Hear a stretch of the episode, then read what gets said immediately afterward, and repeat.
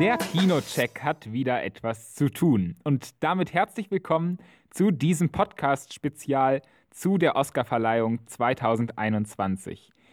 Die Oscars wurden in der Nacht von Sonntag auf Montag verliehen und wir wollen drüber reden. Ich, das ist Tim Puls und ich habe zwei wunderbare Redakteure an meiner Seite, nämlich Alexander Böhle und Vincent Schmidt. Hallo, ihr beiden. Hallo. Hallo. Ja, die Oscars wurden verliehen, natürlich unter etwas besonderen Bedingungen in der Corona-Pandemie. Es gab keine äh, Oscarverleihung im klassischen Sinne, sondern es war alles etwas anders mit Abstandsregelungen, Tests, weitreichenden Sicherheitsvorkehrungen und Hygienemaßnahmen. Und auch die Filmauswahl war natürlich in diesem besonderen Corona-Jahr begrenzt. Viele Filme wurden ja von Verleihen zurückgezogen, werden noch zurückgehalten, sind auch hier in Deutschland noch gar nicht zu sehen. Deswegen können wir auch gar nicht über alle Filme reden, die jetzt vielleicht prämiert wurden bei den Oscars, weil wir tatsächlich auch noch gar nicht alle Filme sehen konnten. Aber wir konnten einige Filme sehen, so viel kann ich schon mal vorwegnehmen.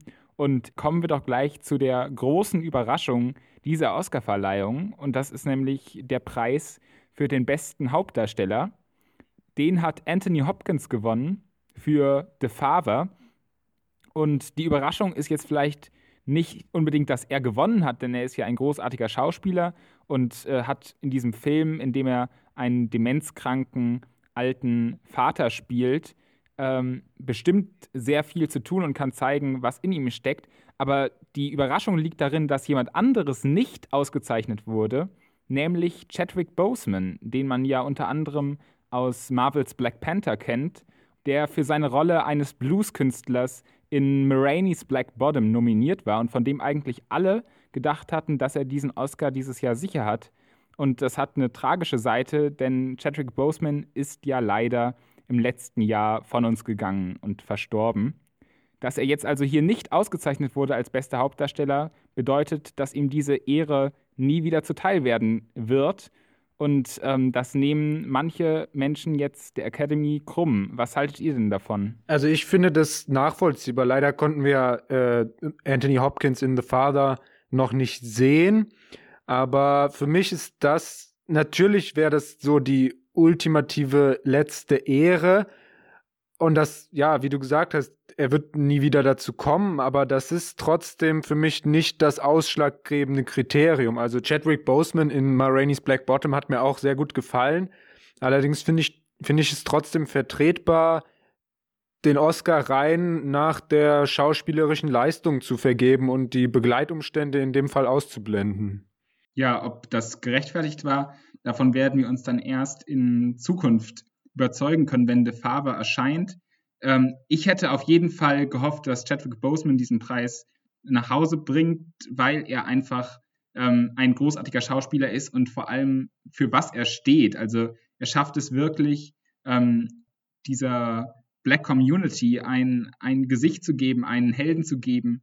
Insofern finde ich es schon etwas bedauerlich, dass er hier nicht mit dem Oscar ausgezeichnet wurde.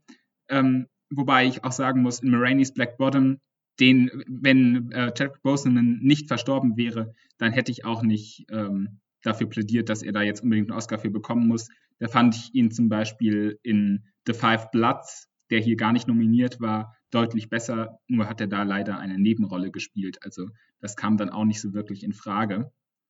Also Anthony Hopkins für The Father hat stattdessen den Preis als bester Hauptdarsteller davongetragen eine große Überraschung auf jeden Fall, mit der wohl kaum jemand gerechnet hätte. Was hingegen keine Überraschung war, war die beste Hauptdarstellerin.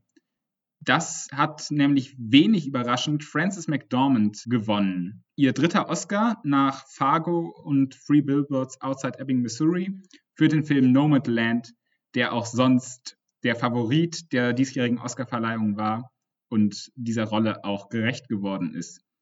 Frances McDormand, äh, ich glaube, da sind wir uns einig, verdient der Preis als beste Hauptdarstellerin in Nomadland, oder? Ich glaube, da müssen wir gar nicht lange drüber reden. Äh, das war, glaube ich, allen klar, dass sie das gewinnen wird und das ist ähm, war wirklich auch eine verdammt gute Leistung, die sie da abgeliefert hat. Ja, da müssen wir auch noch dazu sagen, Nomadland ist leider auch noch nicht in Deutschland erschienen, aber Vincent und ich konnten ihn trotzdem schon sehen und uns einen Eindruck davon verschaffen.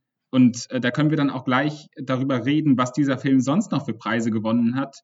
Nämlich wurde er tatsächlich als bester Film ausgezeichnet. Da muss ich auch sagen, Nomadland auf jeden Fall in der Auswahl, die wir hier hatten, äh, von dem, was ich gesehen habe, klar die einzig logische Entscheidung. Da hätte ich auch mit keinem anderen Film gerechnet. Aber wenn man jetzt im Vergleich zu den restlichen Jahren guckt, also letztes Jahr Parasite zum Beispiel, muss ich sagen, da kann Nomadland dann doch in der Konkurrenz zu den letzten Jahren nicht wirklich mithalten. Oder Vincent, würdest du mir da äh, nicht zustimmen? Ja, Nomadland war schon wirklich ein verdammt starker Film, meiner Meinung nach. Also, ähm, die, die komplette Rezension kommt noch irgendwann. Ich will jetzt gar nicht so groß ausschweifen. Es war auf jeden Fall nicht mein Lieblingsfilm. Deswegen für mich in dieser Liste besser gefallen hat mir wirklich Sound of Metal. Auch wenn ich glaube, dass äh, Nomadland wahrscheinlich der, der objektiv bessere, wenn man das so sagen kann, bessere Film war. Aber ja. Vielleicht können wir noch kurz dazu sagen, worum es in Nomadland geht. Es geht um ähm, die Nomaden in Amerika. Also Menschen, die von Zeit zu Zeit äh, immer in Firmen arbeiten wie Amazon, aber keinen festen Wohnsitz haben und äh, zwischen den Jahreszeiten immer auf der Straße unterwegs sind, in ihren Wohnmobilen leben und von Stadt zu Stadt fahren, um dort immer wieder verschiedene Jobs anzunehmen. Und so eine Nomadin spielt eben Frances McDormand. Das Interessante bei der Machart von dem Film fand ich aber, dass der so als semi-fiktionales Roadmovie betitelt wird, weil viele der oder die meisten sogar der äh, anderen ProtagonistInnen, denen sie begegnet, spielen sich ja praktisch selbst oder nur leicht, äh, leicht veränderte Versionen ihrer selbst. Also die, die Filmnamen stimmen dann auch mit den echten Namen überein und es basiert ja auch auf einem Sachbuch, dieser Roadtrip. Und ähm, das ist ja dann auch schon ein Risiko, dass die FilmemacherInnen dann damit eingehen, wenn sie eben diese Laiendarsteller sich selbst spielen spielen lassen. Und ähm, ich finde, dieser Mut äh, sollte auch ausgezeichnet werden, dass man eben wirklich mal was Neues macht, macht, weil im Vergleich dazu war Sound of Metal, der ja in zwei anderen auch wichtigen Kategorien gewonnen hat, aber doch recht ein konventioneller Film mit Schauspielern einfach und einem, einer ganz konventionell erzählten Geschichte. So gut er auch gemacht war, aber diese unkonventionelle Machart, finde ich, hat auch diesen, diesen Preis verdient. Man muss auch sagen, Chloe Zhao hat ja auch beste Regie bekommen. Äh, die finde ich sehr interessant, äh, weil sie hier mit Nomadland einen sehr, sehr ja, ernst, nicht, nicht ernst, sondern realistischen, äh, naturalistischen Film abgeliefert hat. Und äh, die wird als nächstes Regie in Marvels The Eternals äh, führen. Und das ist was, wo ich wirklich gespannt bin, was daraus wird, was diese äh, jetzt Oscar-prämierte äh, Regisseurin aus einem Marvel-Film machen wird. Nun gut, also Chloe Chao auch für die beste Regie nominiert, das müssen wir noch eben erwähnen. Ähm, auch Geschichte geschrieben mit dieser Auszeichnung. Also sie ist nicht nur nominiert, sondern sie wurde auch ausgezeichnet. Ähm, ist damit die erste asiatischstämmige Frau, die eine Oscar-Auszeichnung für, ähm, für die beste Regie mit nach Hause bringt. Und sie ist erst die zweite Frau überhaupt, die für die beste Regie ausgezeichnet wird, nach Catherine Bigelow. Die hat diesen Oscar 2010 bekommen. Also auch seit 2010 das erste Mal wieder eine Frau mit dem Regie-Oscar. Tja, wenn wir so sehen, welche Filme abgeräumt haben, also vor allem The Father und Nomadland, dann ähm, machen wir doch auch eine Feststellung, nämlich dass die Filme von Streaming-Anbietern wie Netflix und Amazon, die auch sehr ähm, viele Nominierungen eigentlich im Vorfeld eingeheimst hatten, äh, in den großen Kategorien zumindest, durchgehend leer ausgegangen sind. Und ähm, das, obwohl ja diese Regeländerung für die Oscars aufgrund der Corona-Pandemie dieses Jahr eingetreten war. Sonst äh, müssen Filme die für einen Oscar nominiert werden wollen, immer mindestens eine Woche, glaube ich, in einem Kino in Los Angeles gelaufen sein. Und diese Regel wurde dieses Jahr ausgesetzt, was dazu geführt hat, dass natürlich wesentlich mehr Streamingdienste unter den Nominierten vertreten waren. Aber gewinnen in den großen Kategorien konnten sie eben nicht. Also Filme wie Mank und The Trial of the Chicago Seven sind allesamt leer ausgegangen. Mank wurde nur in technischen Kategorien ausgezeichnet da kann man natürlich auch eine gewisse politische Entscheidung der Academy unterstellen. Und ähm, da würde ich gerne mal wissen, Alex, du hast ja diese Filme gesehen auf, von Netflix und auch von Amazon. Ähm, meinst du, die hätten auch mehr Auszeichnungen verdient oder äh, ist das äh, alles gerechtfertigt inhaltlich? Also erstmal finde ich es gut, dass die Academy ihre Regeln aufgeweicht hat, was das angeht, weil das haben wir ja in den letzten Jahren auch schon gesehen. Zum Beispiel, äh, zum Beispiel Marriage Story wurde dann so alibimäßig zwei Wochen im Kino gezeigt. Also diese Regeln waren ja auch zu umgehen und ich finde es albern, äh, wenn die Netflix und Amazon Studios so viel Geld in die Hand nehmen und äh, auch wirklich gute Filme produzieren. Also warum sollen die dann nicht bei den Oscars gleich ähm, gleichwertig ausgezeichnet werden können. Andererseits kann ich schon diese bisschen vielleicht versnobte Einstellung der Academy verstehen, ähm, dass sie doch lieber die Sachen dann mit den wichtigen und großen Preisen auszeichnen, die eben noch ausschließlich fürs Kino gemacht sind, weil so geht's uns ja auch. Wir gucken gerne Netflix, wir gucken gerne Amazon, aber am liebsten gehen wir doch ins Kino und am liebsten sehen wir das auch, wenn man nicht irgendwie fünf verschiedene Anbieter braucht, um alle guten Filme sehen zu können, sondern wenn man eben ins Kino gehen kann, um die ausgewählten Filme zu sehen, die man sehen möchte. Und nicht zuletzt findet ja auch die Oscar-Verleihung normalerweise noch in einem Kino statt. Also äh, die Bevorzugung des klassischen Kinobetriebs kann ich schon verstehen. Ich finde aber gar nicht so sehr, ich finde gar nicht so sehr, dass äh, hier Netflix und Amazon äh, benachteiligt wurden oder irgendwas. Man muss ja zum Beispiel sagen, Netflix hat beide, äh, also äh, hat den besten Kurzfilm und den besten animierten Kurzfilm gewonnen. Netflix hat sehr, sehr viele ähm, Nominierungen gehabt. Jetzt Amazon hatte nicht allzu viele Nominierungen, hatte auch ein paar. Sound of Metal, Time aber vor allem Netflix hat sehr viel Nominierung. Man darf nicht immer nur die, oder ich finde, man darf nicht immer nur den, diesen einen Film, der in dieser Kategorie gewonnen hat, sehen, sondern äh, in der Gesamtheit hat Netflix meiner Meinung nach dieses Jahr äh, ordentlich abgesahnt, auch wenn sie dann die, den Sieg vielleicht nicht geholt haben. Naja, also ich schätze den Sieg schon nochmal deutlich höher ein als die Nominierung. Ja, bestimmt. Aber was mich noch interessiert, einfach äh, von, von dem Material, das was da von Netflix kommt, also da sind ja Hochkaräter äh, dabei, wie David Fincher, wie Aaron Sorkin, äh, die da alle gewissermaßen freie Hand bekommen. Und was machen die denn da draus? Die werden dann nicht ausgezeichnet? Also ich denke, damit, äh, das jetzt ein Dammbruch zu nennen, ist vielleicht verkehrt, weil es ist auch eine relativ langsame Entwicklung. Aber ich bin mir da sicher, dass wir in den nächsten Jahren auch Netflix-Filme als Preisträger in den großen Kategorien sehen werden. Es hat, ich denke, es hat dieses Jahr einfach inhaltlich noch nicht gereicht. Ich denke mal, dass das schon auch inhaltlich gerechtfertigt war, so wie es jetzt lief. Ich würde gerne noch über zwei weitere Kategorien mit euch reden. Und äh, als erstes wäre das die Auszeichnung für den besten internationalen Film. Die konnte nämlich dieses Jahr ein Europäer ähm, für sich beanspruchen, genauer gesagt ein Däne, also sozusagen ein Nachbar von uns.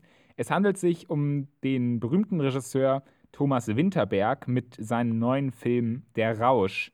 Und Vincent, äh, ich weiß, du brennst darauf, darüber zu reden, denn du konntest den Film schon sehen, und zwar auf der Filmkunstmesse Leipzig im letzten Jahr im September. Und äh, seitdem willst du darüber reden und kannst es nicht, weil dieser Film einfach nicht in Deutschland erscheinen will. Es ist wie verhext. Aber jetzt ist deine Chance. Wie ist der Rausch? Äh, kannst du die Entscheidung der Academy nachvollziehen? Ja, ähm, was sagt man da? Ich, alle lieben diesen Film. Ich nicht. Äh, ich, ich weiß es nicht. Äh, ich, das, äh, irgendwann, irgendwann, eines Tages wird noch meine Rezension zu Der Rausch kommen, aber äh, das wird wahrscheinlich noch dauern, bis der Film endlich mal in Deutschland anlaufen wird. Ähm, bis dahin, ja, ich, ich habe ihn gesehen und bin mit einem riesigen, epischen Meh aus dem Kino gegangen, äh, weil ich einfach nicht wusste, was, was will mir das jetzt sagen? Es geht um äh, vier Lehrer, äh, die sich denken, wenn man doch einen Alkoholpegel immer hält, dass man dann viel leistungsfähiger ist und sich dann die ganze Zeit betrinken. Ja, äh, Thomas Winterberg finde ich einen sehr, sehr großartigen Regisseur. Die Jagd ist einer meiner Lieblingsfilme, ähm, aber der Rausch war es nicht. Hm. Dann wäre da noch zu reden über den besten Animationsfilm. Und diese Auszeichnung konnte der Pixar-Film Soul gewinnen. Den haben Vincent und ich gesehen. Der ist ja momentan auf Disney Plus exklusiv zu streamen. Also meiner Meinung nach ein verdienter Sieg. Was meinst du, Vincent? Auf jeden Fall. Ich glaube, mir hat er sogar noch besser gefallen als dir. Ja, glaube ich auch. Ich, ich liebe Pixar-Filme. Und Soul schlägt voll in diese Kerbe rein. Ich fand ihn äh, sehr, sehr gut. Großartige Musik. Deswegen auch verdient, dass Soul äh, beste Filmmusik gewonnen hat. Kann ich nicht viel gegen sagen. Ich muss sagen, ähm, ich habe immer mal wieder Probleme mit Disney-Filmen. Ich finde jetzt bei Soul ist die Story auch nicht die stärkste. Ich halte es auch nicht unbedingt für den allerbesten Pixar-Film. Da finde ich, äh, haben Ratatouille oder Wally immer noch mehr zu bieten, aber allein vom Technischen, was da geleistet wurde, äh, der Film spielt ja in New York, ähm, von, vom Licht, von der Atmosphäre, das ist ganz große Kunst, das hat man so noch nie gesehen und eigentlich wirklich schade, dass der nur auf Disney Plus da verbraten wird und nie in die großen Kinos gekommen ist. Aber dementsprechend kann ich da die Entscheidung äh, für Soul in der Kategorie bester Animationsfilm durchaus nachvollziehen. Ähm, was, was waren denn bei euch so die größten Enttäuschungen? Also hättet ihr irgendeinem Film noch mehr Auszeichnungen gegönnt, als er jetzt bekommen hat? Ja, bei mir eindeutig Tenet. Ein, ein Film, der, der, der quasi für mich gemacht ist. So, das ist eine, eine persönliche Sache. Ich finde Tenet einen großartigen Film. Ich verstehe jeden, der Tenet nicht gut findet. Deswegen verstehe ich es auch, dass er hier eigentlich nur in technischen Kategorien äh, nominiert worden ist. Äh, ich finde es äh, ziemlich witzig, dass er äh, nicht in der Kategorie bester Sound nominiert worden ist, wo äh, Christopher Nolan immer ein, ein sehr großer Verfechter seines Sounds ist und den Sound immer viel zu laut mischt. Äh, und äh, ich habe ihn im Kino gesehen und ähm, ohne Untertitel hätte ich den ganzen Text einfach akustisch einfach nicht verstanden. Ähm, also vielleicht ist das mal ein Zeichen an Christopher Nolan, den, den Ton ein bisschen leiser zu drehen. Alex, hast du noch eine Kategorie, die du besonders hervorheben möchtest? Äh, ja, was mir dieses Jahr besonders aufgefallen ist, ist der äh, Oscar für den besten Ton, der ja normalerweise so ein bisschen untergeht und kein besonders prestigeträchtiger Oscar ist. Aber was dieses Jahr eben mit dem Gewinner Sound of Metal angestellt wurde, das hat mich wirklich beeindruckt. Also in dem Film verliert der Protagonist ja nach und nach sein Gehör, wie wir schon eben besprochen haben. Und wie diese Stimmung einfach mit dem Sounddesign äh, ausgedrückt wird. Also sowas habe ich wirklich noch nie erlebt. Der Film ist grob in drei Phasen einzuteilen und jede Phase klingt einfach komplett anders und man wird ne, der Film hat auch gute Bilder, der hat auch das beste Editing gewonnen, aber äh, dieser Sound, der, der sorgt für so eine Bedrückung und für so eine große Identifikation mit dem Protagonisten und mit der Situation, in der er sich befindet. Das ist wirklich unglaublich und vielleicht der verdienteste und eindeutigste äh, Oscar dieses Jahr. Ja, ganz klar. Also äh, Sound of Metal hört sich einfach großartig an. Sie haben äh, immer wieder diese Passagen, wo man eben das hört, was der Protagonist hört.